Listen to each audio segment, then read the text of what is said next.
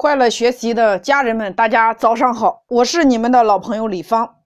今天给大家分享的课题叫“把看得见的钱分掉，赚背后看不见的钱”。我以电视机为例，给大家详细讲一下什么叫把看得见的钱分掉，赚背后看不见的钱。我们都知道，卖电视机的市面上有很多的品牌，比如说长虹，比如说日立，比如说三星，比如说小米。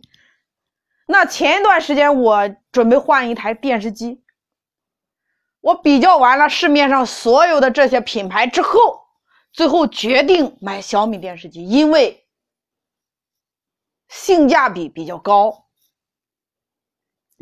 但是呢，当我在小米爱普平台下单之后，这台电视机两天之后到了家里那一刻开始，我才明白，我买的不是一台电视机，我买的是一台长得像电视机的 POS 机，因为我要看每一个我想看的节目都需要付费，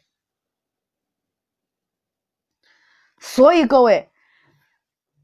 当日立、三星，当这些以电视机为盈利的企业在与小米进行决战的那一刻，小米直接把电视机的利润灭掉。